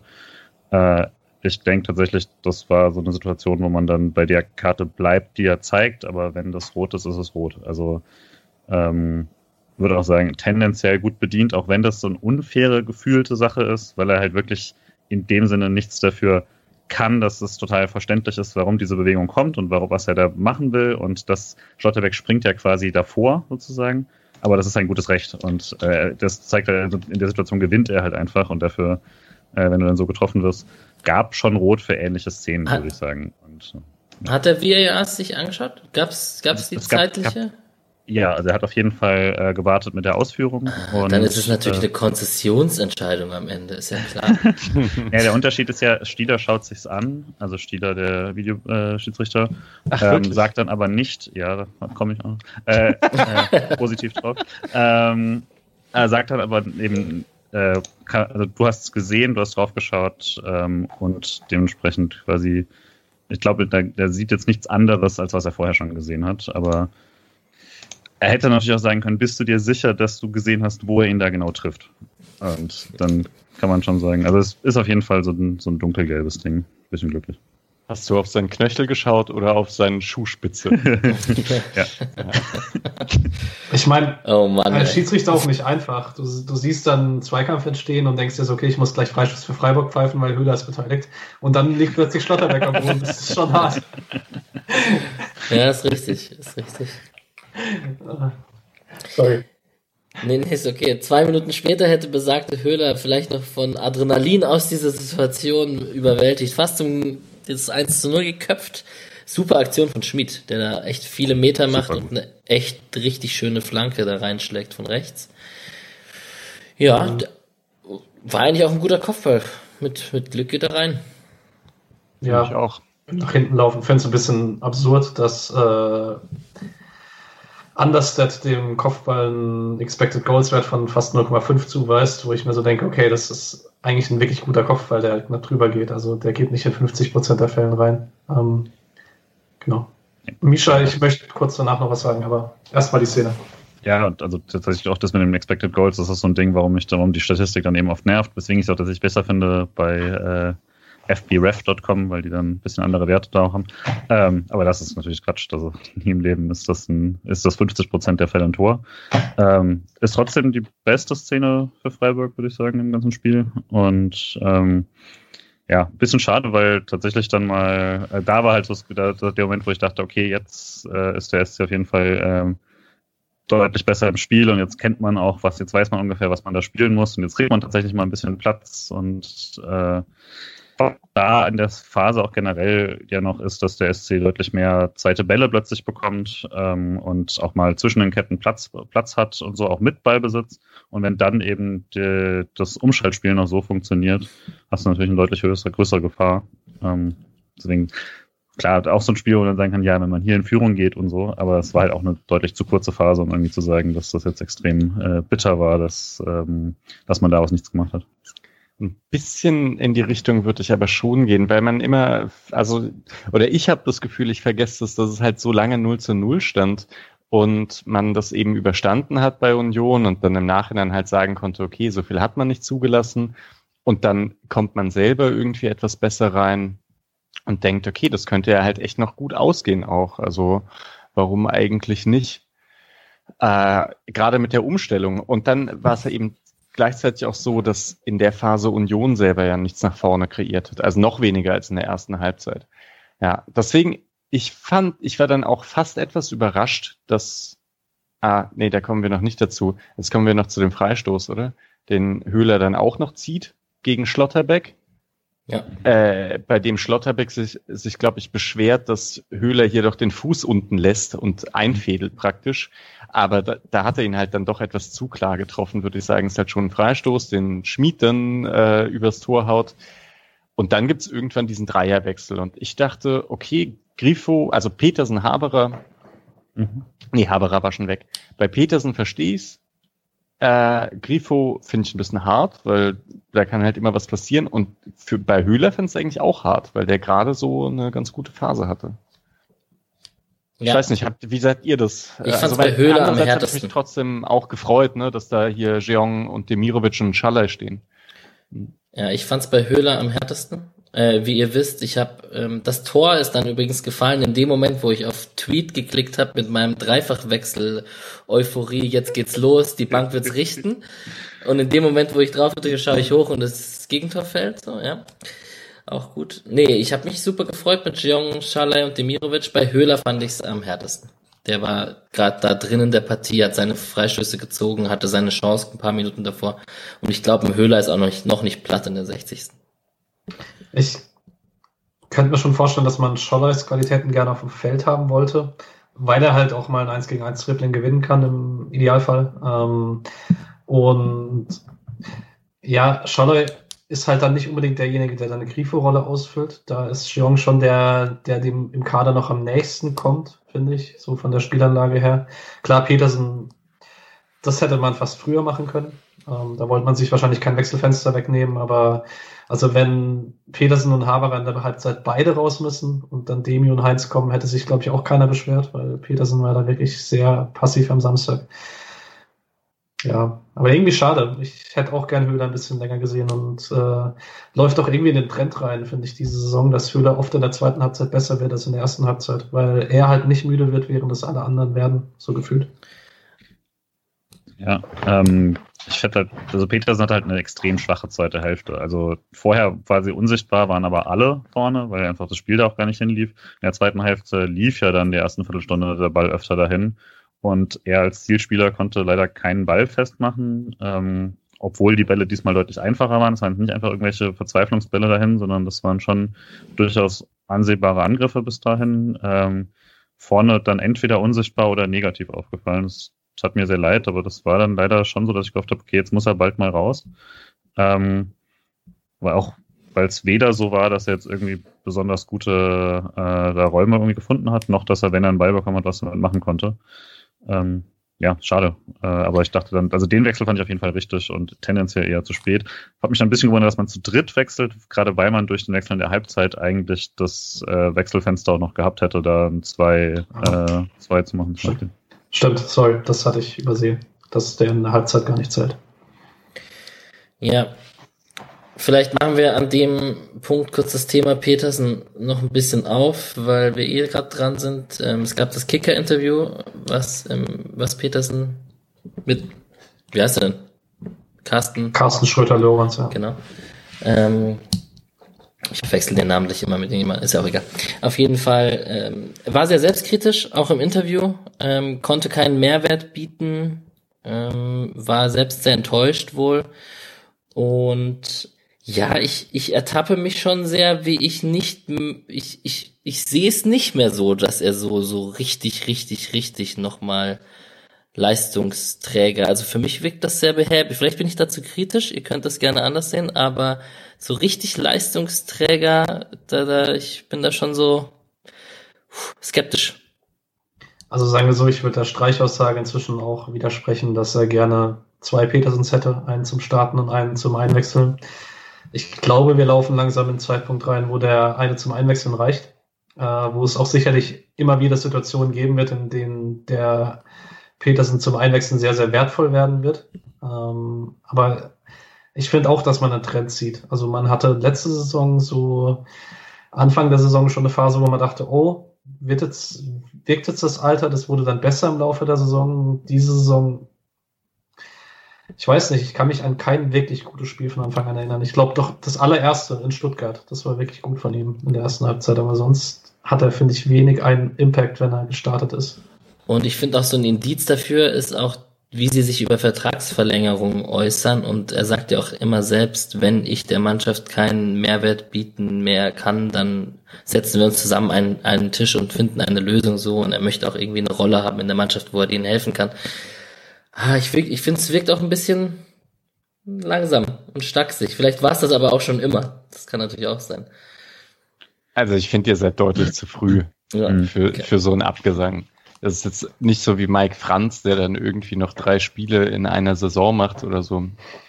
Der war halt dann wirklich ein bisschen zu alt. Ähm, ich äh, ich finde es gerade auch nicht so gut, aber es ist bei vielen so und ich kann mir halt gut vorstellen, also vielleicht hält das eben nicht mehr so häufig über 10, 15 Spiele oder so. Vielleicht sind es dann halt immer mal wieder so sechs, sieben Spiele, in denen er gut ist, in denen er knipst. Äh, läuferisch passt das alles noch. Und ich würde auch sagen, äh, klar, er muss halt treffen jetzt irgendwie mehr und mehr. Das äh, wäre schon auch so halt die Qualität. Und vorher, also vor zwei Saisons, letzte Saison und vor zwei Saisons war er halt auch der beste Pressingspieler vorne. Das, und das hat er, glaube ich, nicht mehr unbedingt exklusiv mhm. für sich. Deswegen, da geht schon mal ein, ein Alleinstellungsmerkmal verloren. Aber also keine Rolle mehr spielen halt oder keinen Mehrwert mehr bieten, das hieße dann ja auch tatsächlich, dass er nicht mehr eingewechselt wird. Das habe ich nicht gesagt. Nee, eher gesagt. Ich meine, äh, also ich würde erstmal genau. Mischa da auf jeden Fall zustimmen. Und also äh, ich verstehe schon auf jeden Fall auch, was ihr, was ihr meint, wenn man es da kritisch sieht, weil, also gegen den Ball würde ich sagen, ist es nicht mehr nur, ähm, er ist da nicht der Beste, sondern teilweise ist er dort der Schwächste gewesen. Ähm, einfach weil ihm dann die Schritte gefehlt haben. Ich sehe immer noch, dass er macht immer noch sehr, sehr gute Entscheidungen damit, aber dann hat oftmals ein Schritt eben gefehlt, äh, um dann tatsächlich den Druck auszuüben und so. Äh, gleichzeitig hat er jetzt allein eben ähm, da gegen, gegen Bayern und Frankfurt jeweils in den direkt nach, nach der Einwechslung getroffen und damit eben was gebracht, was äh, so keiner im, im Kader äh, direkt bringen konnte. Äh, und gerade läuft das Spiel eben auch nicht zu seinen Stärken. Also wenn du einen Spieler hast, der offensiv oder zumindest mit bei darin eben brilliert, sich im Strafraum irgendwie mal wieder wegzuschleichen, in Positionen zu kommen, womit offensichtlich der Verteidiger nicht rechnet und ihn dort zu verlieren und immer zu wissen, wo der Ball irgendwie hinzugehen scheint, hat er jetzt Pech gehabt letzte Woche noch gegen Bremen, wo er dann den Ball äh, eben neben das Tor setzt, der, wo er genau den richtigen Weg wieder macht. Ähm, das ist etwas, was Dimirovic zum Beispiel so noch nicht hat. Und ähm, da würde man natürlich von profitieren, wenn der Ball auch deutlich öfter kontrolliert und gefährlich im Angriffsdrittel ist. Und der SC spielt seit ähm, Ende der Rückrunde quasi natürlich auch deutlich härtere Gegner, aber eben auch nicht mehr einen Fußball, wo der Ball ständig da vorne ist. Und wenn das so ist, dann denke ich, ist er da auch wieder, äh, sehr, sehr wertvoll. Schwächerphase ist es auf jeden Fall, aber ähm, mal gucken auch, wie sich das dann noch entwickelt. Aber ich glaube jetzt nicht, dass es jetzt ein, eine Linie ist, die nur nach unten geht oder so. Ja, ein, ein Abgesang sollte es auch nicht sein, aber ich, wir werden sehen, wie die Rolle sich entwickeln wird in den nächsten Monaten. Zwei Minuten, eine Minute nach dem Dreierwechsel. Tor von Grisha Prümel. Flanke von rechts von Ingwatzen. Also eigentlich muss man anfangen bei Heinz, glaube ich, der den Ball verliert, vertändelt in der Mittelfeldposition auf halb links. Ähm, Richtig scharfer Ball übrigens auf Ingwatzen, der den sehr gut mitnimmt mit dem ersten Kontakt. Das fand ich schon technisch sehr gut. Und dann ist Gulde nicht so eng dran und ähm, der schlägt eine sehr gute Flanke. Der Ingwatzen auf den zweiten Pfosten, wird schuppt über alles drüber und Prömel kann einnicken. Müller schafft es nicht mit seiner neu entdeckten, ich mache mich breit wie ein Torwart, reinfliegen Aktion von einer Seite auf die andere, sich da in den Weg zu schmeißen. Wird nicht angeköpft. Ja, wir haben darüber geredet, wessens Fehler es, es, war. Wer hat denn den Kreis um den Spieler bei uns im WhatsApp, in der WhatsApp-Gruppe? Das war Julian. Wer, wer hat denn den Spieler jetzt nicht aufgenommen? Also Santa nimmt ihn nicht auf, aber wenn man es sich anschaut, das ist schon auch ein bisschen fies, ihn das direkt zum Vorwurf zu machen, weil als Heinz den Ball da verliert, steht er eigentlich richtig, nämlich er steht direkt quasi äh, so, dass er den kurzen Pass eben verhindern würde und äh, Prömel den Ball eben nicht direkt bekommen kann, also noch am Mittelkreis. Ne? Also und äh, dann wird eben der Ball direkt scharf nach vorne gespielt und das auch ziemlich gut. Und Brömel rennt halt einfach von da straight los. Und da hängt dann Santa Maria einfach schon vier, fünf Meter hinten dran. Und ab da ist halt jeder exakt einem Mann zugeordnet, außer er, der halt vier, fünf Meter hinten dran hängt. Und Union spielt das perfekt zu Ende. Äh, Gulde kriegt die Flanke nicht verteidigt und dann kommt die Flanke auch noch perfekt. Äh, ist dann kollektiv, kann man sich das überlegen, quasi hätte man mal eine, äh, eine Übernahme machen können, dass dann Lienhardt einen weitergibt, äh, Hüffler einen weitergeben kann und so weiter und so fort. Aber das ist praktisch in der Geschwindigkeit, glaube ich, kaum umzusetzen. Und dann war es einfach so ein leider ein folgerichtiges Tor, quasi, wenn man es perfekt zu Ende spielt. Ähm, wo dann halt einfach der, entweder musst du die Flanke verhindern ähm, oder Santa Maria muss da richtig früh aufpassen, aber es ist wirklich ein, einfach ein starker Angriff auch. Ist halt der einzige Angriff des ganzen Spiels irgendwie, der stark irgendwie Ja. über zwei, drei, vier Stationen gegen die Abwehr durchgespielt wird. Ja. Kann Pech, dass das eben bei Union passiert ist und nicht bei Freiburg. Und wenn Müller den hier querfliegen durchs Tor noch hält, dann wäre ich, glaube ich, durch die Decke gestiegen, ey. es ist gar nicht so weit weg, ne? Nee, richtig. Also es hat nicht viel gefehlt. Ähm, ich weiß nicht, vielleicht kann man wirklich sagen, ich glaube, wenn sich Skulde auf Video nochmal anguckt, würde er sagen, okay, in der Situation muss er Druck auf die Flanke geben, weil er halt bei einer Gleichzeit im Zentrum dann vielleicht die Flanke nicht unbedingt durchgehen sollte. Ich kann es aber im Zweifel auch verstehen. Ingwertsen kommt schon mit sehr viel Tempo, wenn er da halt voll mit Druck rausgeht, kann, äh, geht er halt auch in Gefahr, dass er einfach überspielt wird. Und dann sieht es halt ganz doof aus, dann bist du nämlich 4 gegen 3. Ähm, ja, einfach, man muss vielleicht auch einfach sagen, dass die Umschaltbewegung, wenn sie dann so gut ausgespielt ist, auch einfach mal schwer zu verteidigen ist. Ich weiß gar nicht, hat Heinz den Ball dort verloren? Nee, oder? Der Ball, Heinz rückt doch raus auf Bülter einfach. Ich weiß gar nicht, von wem der Ball kommt. Das sieht man halt in den Highlights auch nicht. Ich muss mal schauen, vielleicht habe ich es aufgeschrieben. In den Highlights sieht man es nicht, deswegen habe ich einen Ballverlust von Heinz einfach mal. Ja. Hm, bin mir unsicher, also ja. Ah, falsches Spiel. Ja, aber selbst wenn quasi, ist das jetzt auch keine Situation, wo eigentlich zu sagen, dass du darfst auf gar keinen Fall den Ball verlieren oder so. Es ist an sich eine halbwegs kontrollierte Situation, wo man dann halt immer noch äh, zumindest eine Gleichzahl hat mit Ball sehr weit weg vom Tor und eigentlich genug Platz, um alles irgendwie zu bekommen. Und dann kommt halt wirklich ein sehr, sehr guter Pass aus dem Mittelfeld und dann wird die Situation auf einmal sehr gefährlich. Ja, ich würde auch, also es war jetzt keine Mainz-Umschaltbewegung, wo man Ja. äh, irgendwie die Hände vorm Kopf zusammenschlagen muss, weil irgendwie die Defensiv-Umschaltbewegung überhaupt nicht funktioniert. Darauf können wir uns doch einigen. Ähm, 66. Minute, also auf jeden Fall, man hat dann wahrscheinlich gemerkt, Dreierwechsel plus direktes Gegentor, das hat dem SC kurz zu schaffen gemacht. Also das war so ein bisschen, äh, So dumm, oder? Ja. Also das Mhm. gibt's doch nicht. Kommst immer besser ins Spiel, wechselst dreifach und kassierst dann exakt in der Minute das Gegentor. Da, das ist schon hart. Also, ja. Genau, und dann kam erstmal auch nichts. Ja.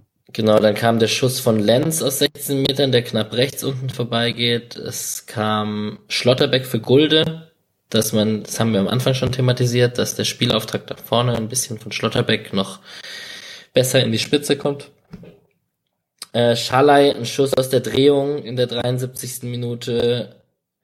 Leider zählt das Tor von Jeong nicht, eine Minute später weil der Ball im Aus war, wo ich mir, wo ich sehr verwundert war, dass es, dass man es nicht laufen lässt und sich dann anguckt, ob er auch im Aus war, um auf Nummer sicher zu gehen.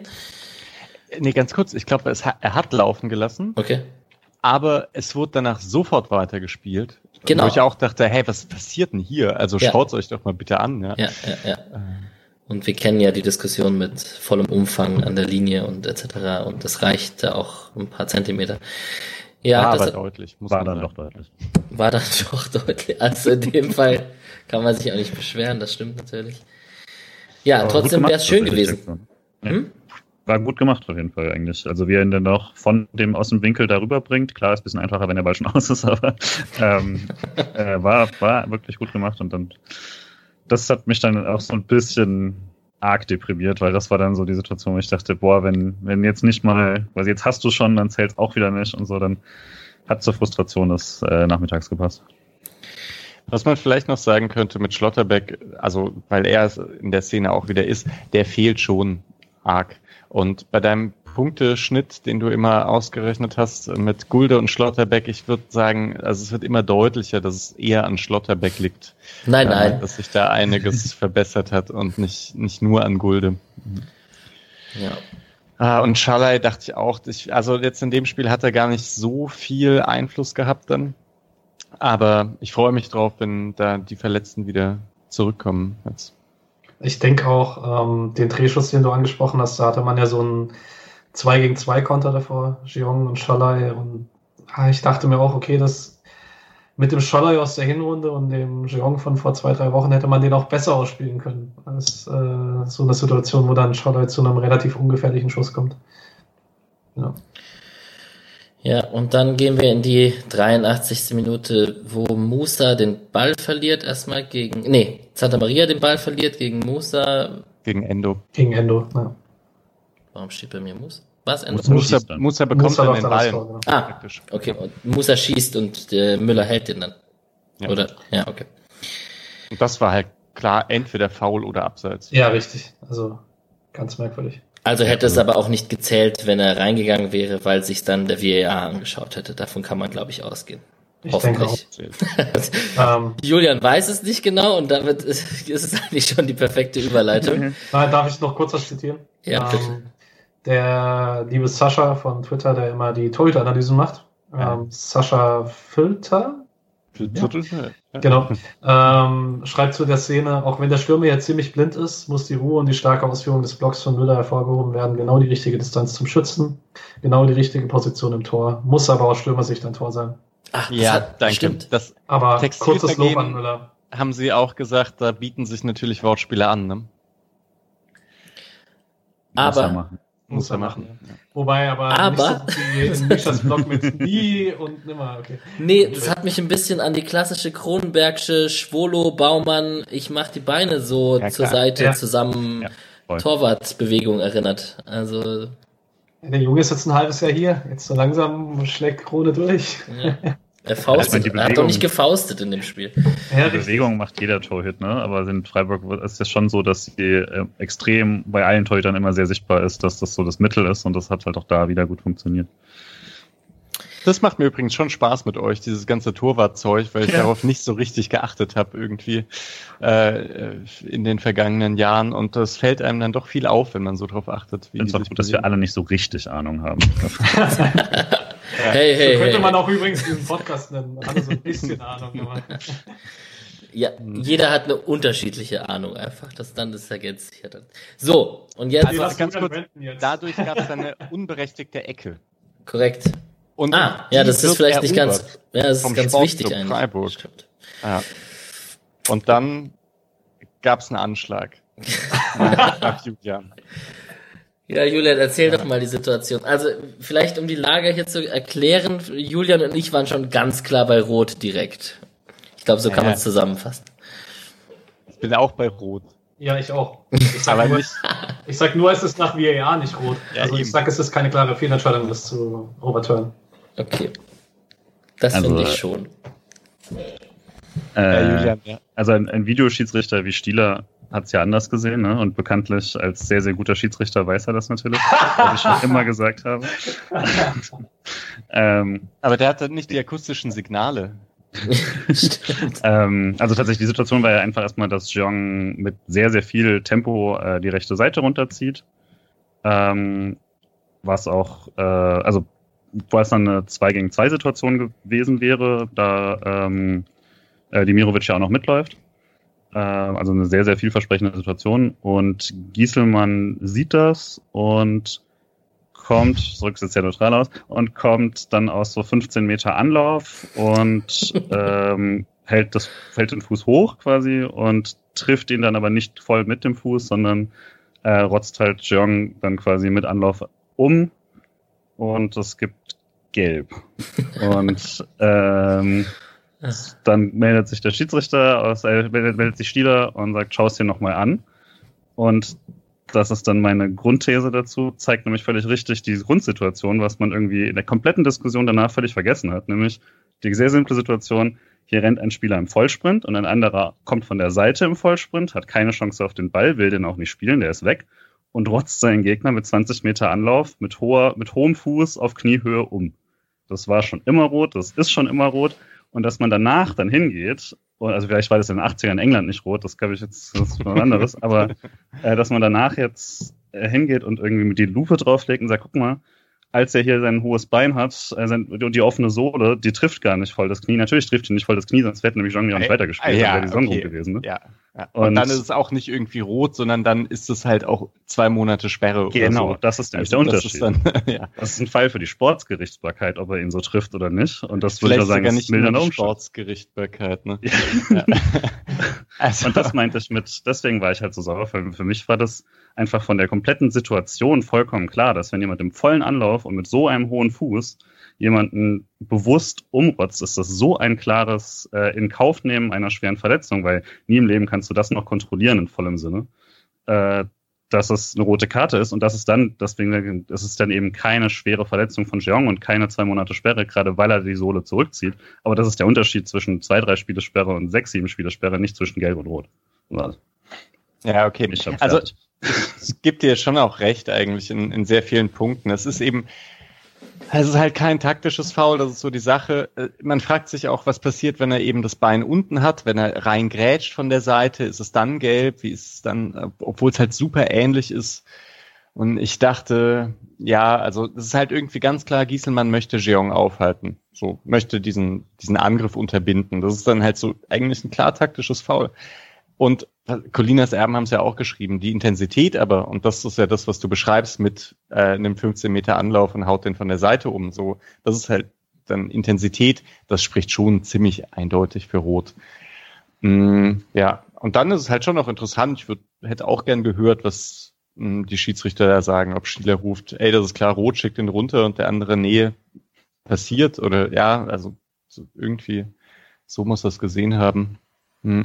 Und ich würde gern wissen, was Gieselmann im Kopf äh, vorgegangen ist. Also ob er gemerkt hat, dass Jeong schneller ist als er oder so, weil das ist ja, der hat ja relativ klar die Formation neben seinem Mitspieler. Beide rennen zurück und plötzlich entscheidet der sich um und rennt voll nach rechts einfach und haut ihn um. Ja. Also ich muss ja ehrlich sagen, ähm, ich habe einen Kollegen, mit dem ich normalerweise im Stadion stehe, also oder der in der Nähe steht von dort, wo ich im Stadion stehe der gerne mal laut durch, äh, auf den Nord brüllt, wenn ein Gegenspieler auf dem Flügel durchläuft, brich in die Beine. So wirklich sehr, sehr laut. Und ich dachte mir so, okay, Gieselmann nahm das jetzt mal wirklich so zum Anlass und dachte sich so, dem breche ich jetzt die Beine. Aber, ja, ähm, also wie gesagt, für mich ist es 80 bis 90 Prozent rot. Ähm, das habe ich auch schon Samstag eigentlich so gesagt, so bei uns im Chat. Das ist für mich auch rot, aber es ist halt für mich nicht mehr VAR-rot dieses Jahr. Ich habe mich dieses Jahr oft genug darüber aufgeregt, dass die Eingriffsschwelle super niedrig ist. Ähm, und es gibt halt zumindest ein, zwei Argumente, die für Gelb sprechen. Sein Treffer ist vorm Körper. Also er trifft Jeong vorne, auch wenn er von der Seite kommt. Er trifft ihn vorne, er trifft ihn nicht von der Seite irgendwo am Knie, sondern der Treffer ist noch vor ihm. Das heißt, er räumt ihn so halber von vorne ab. Ähm, das Trefferbild ist glücklicherweise nicht schlimm. Weil wenn es schlimm gewesen wäre, klar, dann ist es halt dunkel. Da, darf ich kurz einhaken? Ja, hau ich, ich, ich störe mich total auf diesem, das Trefferbild, wie das aussieht, weil mir ist das Trefferbild scheißegal. Also in beide Richtungen auch. Also das kann man auch mit der Rave oder der Höhler-Situation oder so vergleichen, weil ähm, wenn es keine Absicht ist, kann dann, also für mich ist für mich ist nicht ausschlaggebend, wie hart getroffen wird, sondern wie das Einsteigen ist. Regelwerk aber was anderes. Ja, und zum Glück auch, würde ich sagen. Also, das ist schon wichtig, wie jemand getroffen wird. Also, und es ist, es ist, glaube ich, auch, also, Gieselmann hat das, glaube ich, unter Kontrolle, dass er ihn nicht mit offener Sohle auf die Hüfte tritt. Das würde ich sagen. Da, so, dann, dann zieht er nochmal anders zurück, wenn er, Aber wenn er das Gefühl hat, er ist so spät dran. Sonst schon klar, er streckt das Bein vor, um vor Jeong zu kommen und nicht um ihn von der Seite wegzuhauen, sondern um sich in seinen Laufweg äh, reinzuspringen. Und es, es ist im Prinzip ein, ne, die intensive Form des Bodychecks. So. So wie Günther, nur mit Bein weg. Das, be das bedeutet für mich aber auch fast, weil wenn das, wenn das, wenn das Trefferbild schlimmer ist, dass äh, die Verletzung auch dann automatisch irgendwie was damit zu tun hat, wie bestraft wird. Und das sollte ja eigentlich auch nicht so sein. Mhm. Also, also im, im Regelwerk steht, übermäßig hart bedeutet, dass ein Spieler mehr Kraft einsetzt als nötig und oder die Gesundheit eines Gegners gefährdet. Ein solches Vergehen ist mit einem Feldverweis zu ahnden. Und Gesundheit des Gegners gefährdest du halt durch ein hartes Trefferbild. Egal, ob du es möchtest oder nicht, steht nichts von der Absicht. Und Definition für gelb ist halt. Aber ich gefährde ihn doch auch, ohne dass ich ihn treffe. Ja, nee, dann, wenn du, wenn du ihn nicht triffst, dann gefährdest du ihn überhaupt nicht. Genau. Ja, doch, weil es ja Glück sein kann. Also okay, vielleicht ähm, werden wir nee. da auch nicht uns einig. Das ist ja auch. Nee, ich würde vielleicht eine Sache, ich würde, um das noch so ein bisschen zu unterstützen, was Alex zumindest sagt, ist da ja, ja, ich glaube, sowas wie Trefferbild und sowas sind dann wichtige Sachen, wenn man nochmal abstuft quasi. Aber für mich hat das wirklich so eine, man sieht den Wald vor lauter Bäumen nicht Diskussion. Und das ist so ein bisschen dieses kollektive sich wahnsinnig machen lassen von Wiederholungen und Slow Motions, das so in seine Einzelteile aufzubrechen, weil es halt wirklich darum, für mich darum geht, wenn jemand so reingeht, dann nimmt er natürlich die Verletzung billigend in Kauf und riskiert die Verletzung, ähm, weil er einfach eben eine so hohe Geschwindigkeit und ein so hohes Bein da rein hat und ihn ja auch trifft. Also ja nicht so, wenn er daran vorbeifliegt, so ein Kung-Fu-Tritt tritt wie Kahn oder so, dann kannst du für das versuchte Foul Gelb geben oder was, dann ist auch okay. Aber das hätte ich übrigens äh, sehr gern gesehen, wie er so Richtung Osttribüne fliegt. Genau, wenn Bande. er dann die Bande fliegt oder was. äh, und äh, dann kannst du das ja auch so sehen, aber eben wenn du, wenn du so einen Anlauf machst, dann ist das für dich schon ähm, und so reingehst, dann riskierst du einfach so eine schwere Verletzung von Jeong, dass es das schon auch ein bisschen, ja, es ist ein zynisches Foul auch. Also es ist nicht einfach nur ein. Also, das ist was anderes. Ja, und also ne, aber er trifft, also er geht halt, er trifft ihn hart von der Seite mit, mit so viel Anlauf und einem Fuß, der so reingeht, dass Jongs äh, Verletzung sehr wahrscheinlich ist. Und es würde auch sagen, auch selbst wie er ihn trifft, ist Jong sehr glücklich, dass er sich da nicht verletzt hat. Ähm, und ich würde halt mal sagen, man darf das nicht 18 Mal in der Slow-Mo aufteilen, wenn es eh schon von der Art und Weise, wie er reingeht, klar ist, dass es, dass es eine rote Karte ist. Danach kann man diskutieren, wie lange man ihn sperrt. Und da kann man dann zu Recht sagen, Trefferbild, zwei Spiele. Aber nein, ich, also ich würde dir dann doch jetzt nochmal intensiver widersprechen. Ich glaube auch, dass also eine Aktion wie, wie Höhler gegen Schlotterbeck führt wahrscheinlich, wahrscheinlicher zu einer Verletzung als das gegen Jeong. Weil das stimmt schon, der ist im Vollsprint und der wird in einer bestimmten Höhe getroffen. Und ich meine, der fliegt ja auch einfach zehn Meter. Also mhm. da, das ist ja, das ist ja schon noch lustig, wenn dieses Bild dann plötzlich äh, stehen bleibt, wie weit die beiden auseinander liegen. Aber es ist ja, es ist doch einfach ein Bodycheck. Bodycheck macht kein... man nicht mit dem Fuß. Ja, ich weiß ja. nicht, was ein Bodycheck ist. Also, Abraham hat acht Spiele Sperre für einen Bodycheck bekommen. Ja, okay. also, also, das ist auch was anderes. Das ist man so auf Streich. Ich wollte nur Kontext geben. Ist alles ja, also wenn Streich mit dem Tempo die Linie runterläuft, dann würde ich. Ja, ja, ja, ja. Ich Gut. weiß nicht. Also aber dass es zynisch ist. Aber das ist ja irgendwie auch eine Sache, das ist halt so eine gefühlte Ungerechtigkeit. Ich meine, wenn es jetzt ein, ein einfaches Trikot ziehen gewesen wäre, ähm, weil er halt nah genug dran ist, so was, was hier äh, Endo machen wollte. Mhm. Nee, nicht Endo, keine Ahnung. Doch, Endo, Doch, war, Endo war an Jeong dran. Das wäre halt auch schon voll fies gewesen, einfach, dass der ein 2 auf 2 Konter unterbindet. Was, ja, und ich meine, Gieselmann dadurch, dass er sich selber rausnimmt, unterbindet der praktisch ein 2 auf 1 Konter und trotzdem kann man halt nichts machen. Das ist halt auf, die, auf dieser Ebene ist es keine Notbremse, sondern taktisches Foul. Ja, bei der Härte, ich gebe euch ja recht, das ist zu hart, ne? Also und ganz sehr klar fußballfremd. Hätte auch lieber rot gesehen, aber ja, ich finde es, wie gesagt, ich finde es keinen Skandalpfiff. Da also, gab es andere. Aber darf ich kurz, äh, um jetzt überzuleiten zum Rest, sind wir uns trotzdem einig, dass Freiburg auch 11 gegen 10 hier keinen Ausgleich mehr gemacht hätte? Nein. Oh, oh wow. nee, keine Ahnung. auch so angefühlt, aber gleichzeitig eben ein paar Minuten vorher hast du dieses, hast du das literally das Tor von Freiburg, wo der Ball vor allem aus ist. Also du weißt es ja wirklich nicht, wenn du dann zu 10 Es hat sich nicht so angefühlt, als ob beim SC noch was geht, das würde ich auch sagen. Ich würde es nicht da sagen, deswegen verliert Freiburg hier. Aber klar, hilft eine rote Karte für jetzt in zehn Minuten.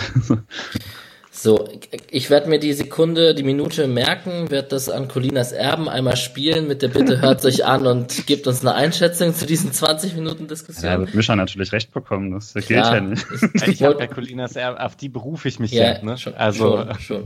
Aber sie ist ja vielleicht auch mal für die interessant, wie so eine Diskussion hier abläuft. Wir haben das jetzt nicht unsachlich geführt von keiner Seite. Also. Ja. Schau dir den Gieselmann an, Junge, der muss rot bekommen.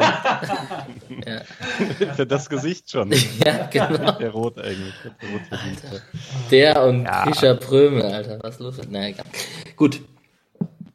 Ähm, vieles nicht mehr passiert in dem Spiel. Muss man so ehrlich sagen. Auch highlightsmäßig hat sich eigentlich dann gegessen. Man hat versucht anzurennen. Es gab fünf Minuten Nachspielzeit, aber Letzte Minute fast nochmal was, ne? Dass der Ball, da, also muss man in dem Spiel, gegessen an dem Spiel fast nochmal was, äh, dass der Ball da im Strafraum zweimal frei durchgerutscht ist und keiner auch nur annähernd schnell genug geschaltet hat, das hat dann irgendwie auch gepasst. Ne? Aber da war eigentlich so ein Ball, der frei durch den Strafraum rollt, in der letzten Minute ist eigentlich eine Top-Chance und niemand macht was und Demirovic wird nochmal geblockt. Petersen hätte den gemacht. Gut, Ich habe mal wieder gesagt, es wird keine lange Folge und Patrick hatte recht, es wurde erst recht eine lange Folge. Äh, Bundesliga, andere Ergebnisse. Du fragst du mal, noch, noch Einzelspieler. Ich wollte ja, nur noch eine Sache kurz sagen. Äh, ich wollte kurz was, äh, kurz auf Schmied loben, den ich gut fand mhm. Wo, finde ich, eindeutig ein Aufwärtstrend erkennbar ist die letzten Wochen. Nachdem er Ende der Hinrunde viel Kritik abbekommen hat. Nicht unbedingt bei uns, aber bei Transfermarkt.de zum Beispiel. Ja. Und vielleicht, ich fand Haberer nicht ganz so schlecht wie ihr. Also so wie ich das vorhin rausgehört habe. Ich fand es schon auch in Ordnung. Der hat so einzelne Situationen im Rausrücken, bei denen man immer gemerkt hat, da ist so Energie dabei und ich finde es eigentlich auch. Also ich finde es ganz gut, dass er als Option da ist. Yes. Jo. Gut. Ja, ansonsten, ich habe am Wochenende, ich habe äh, am Sonntag ein bisschen was gesehen noch, 13.30 Ah, und Sabitzer Tor habe ich gesehen. Das war krass. Ne? Das war schön. Meine, meine Wölfe haben am Freitag vorgelegt. genau. Ähm, die spielen da jetzt schön oben mit. Frankfurt, Bayern sicherlich das Highlight. Wahnsinn. Das ist auch hat mich ein bisschen geärgert, dass die parallel zu uns spielen, auch weil es halt wirklich, also ich habe dann die Extended Highlights nochmal angeschaut, aber ähm, da waren schon viele Aktionen dabei, die fantastisch waren. Äh, aber was Younes da in der ersten Halbzeit insgesamt abgerissen haben muss, muss der Wahnsinn gewesen sein. Von den Highlights war es schon extrem stark ähm, die Aktion des Shirt und äh, den Namen von Fatih Saracolu da nochmal zu zeigen, dass so ein unchoreografiertes äh, Moment von so einem Spieler fand ich auch nochmal eine sehr schöne Aktion. Ähm, ja, auch gerade in Frankfurt dann natürlich, neben Hanau in einer Stadt wie Frankfurt, hat auch sehr viel bedeutet hier. Ja, ja, ja. Ich hätte mir fast gewünscht, dass der Schuss von der Mittellinie noch reingeht. Weil, ja. ja, der war gut. Ja, Wäre krass, so, wenn Frankfurt jetzt Meister wird, ne? Ja. Die müssen sie erstmal an den Wölfen vorbeikommen. Die haben eine bessere Tordifferenz. Ja, um ein Tor. Ja. ja, na, jetzt aber trotzdem, ich habe die Frage Julian und Misha letzte Woche gestellt. Jetzt stelle ich sie euch dreien. Wird ein Meisterschaftsrennen nochmal spannend? Leipzig, Bayern? Ich glaube ja, schon. Wo, ah ja, jetzt, wo es zwei Punkte sind, kann ich nicht mehr sagen, nee, nee, das wird nichts mehr. Also vor allem, weil Leipzig wird jetzt rausfliegen gegen Liverpool. Ja, Bayern wird weiterkommen. Bayern gegen Lazio ist vielleicht nicht so leicht, wie es klingt, aber trotzdem werden sie wahrscheinlich weiterkommen und dann kann es interessant werden. Ja. ja, und bei Eintracht und Wolfsburg sieben Punkte Rückstand. Kann, kann natürlich alles passieren, aber weiß nicht.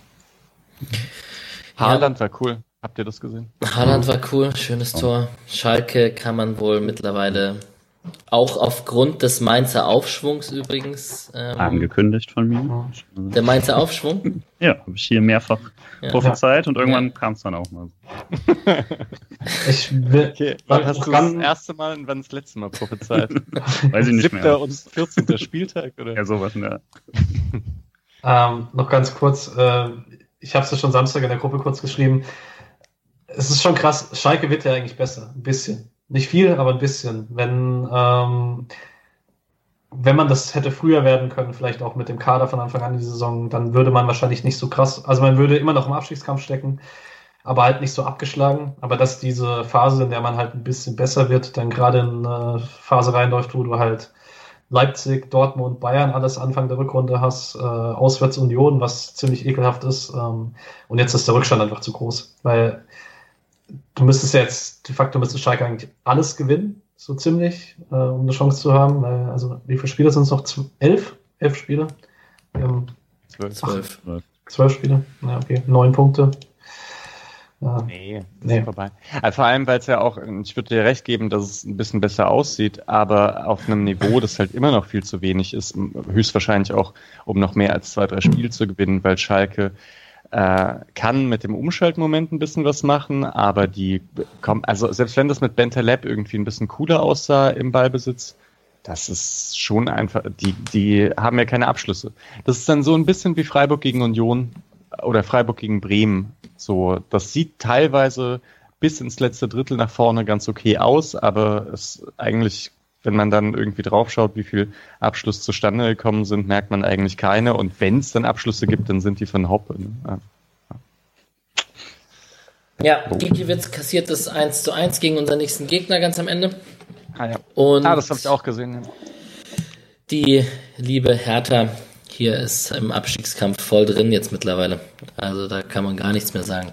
Punkt gleich mit Bielefeld, ein Punkt vor Mainz, das ist schon. Und Bielefeld hat noch ein Spiel weniger.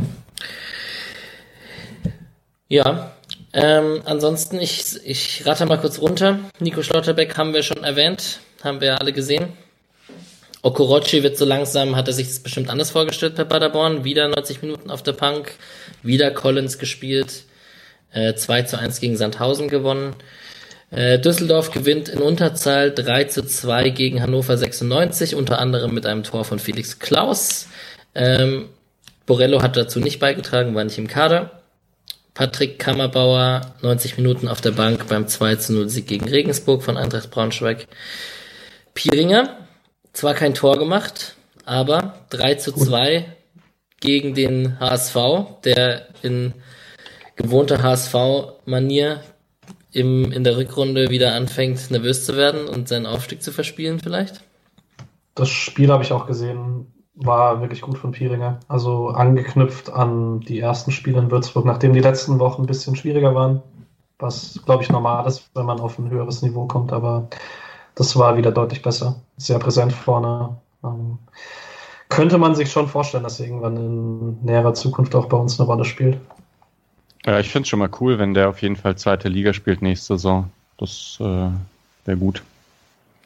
Luca Itter sitzt jetzt gerade gegen Kiel auf der Bank.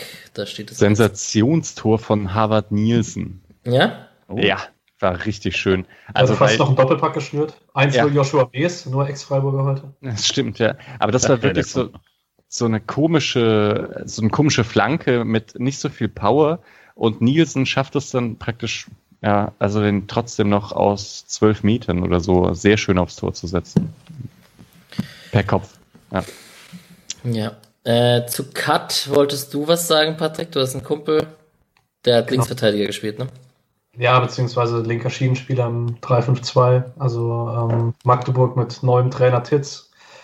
Sehr offensiv im ersten Spiel, wie man Titz ja auch beim HSV ein bisschen kannte und äh, völlig ins Messer gelaufen gegen Ferl. 0-3 verloren und Kart wohl auch selbst ein bisschen überfordert gewesen nach langer Verletzungspause. Ähm, 3-0 verloren, genau. Ähm, Kicker hat ihm gar keine so schlechte Note gegeben. Kicker hat ihm 3,5, war einer der besseren bei Magdeburg, keine Ahnung. Aber also der Magdeburg-Fan aus meinem Bekanntenkreis war, der ist aber im Moment so, so frustriert, weil Magdeburg ist 19.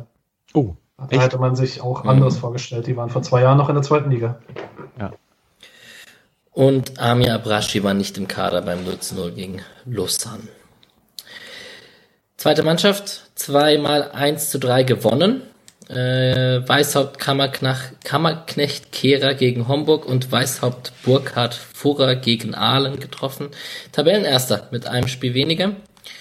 Ähm, noch ganz kurz an der Stelle, ähm, weil ich es kurz noch einwerfen wollte. Äh, bei Transfermarkt.de werden die Rufe laut, dass Weißhaupt dringend eine Chance bekommen sollte bei den Profis, weil er wohl einen extremen Schritt gerade aktuell macht. Nur den könnte das man vielleicht auch auf dem Schirm behalten. Vielleicht auch ein Kandidat für eine Laie nächste Saison, weil der offensive Flügel beim SC nicht so schlecht besetzt ist. Ja, hier auf Twitter folge ich auch so ein paar äh, Hobby-Scouts. Also äh, es sind, glaube ich, im Prinzip äh, im Prinzip Taktikblogger für die individuelle Ebene. Also die schauen sich sehr, sehr genau Einzelspieler an. Und da wurde Noah Weishaupt auch hin und wieder erwähnt und dass er den man doch mal eine Chance geben könnte. Fände ich interessant. Ja. Ah, da werden so Erinnerungen wach. Marco weiß halt. Aber ich muss eine Sache noch fragen, und zwar auf Twitter, ich weiß halt nicht mehr, wer es geschrieben hat, aber ich habe irgendwo gelesen, es ist keine ähm, Lizenz für dritte Liga beantragt worden, oder?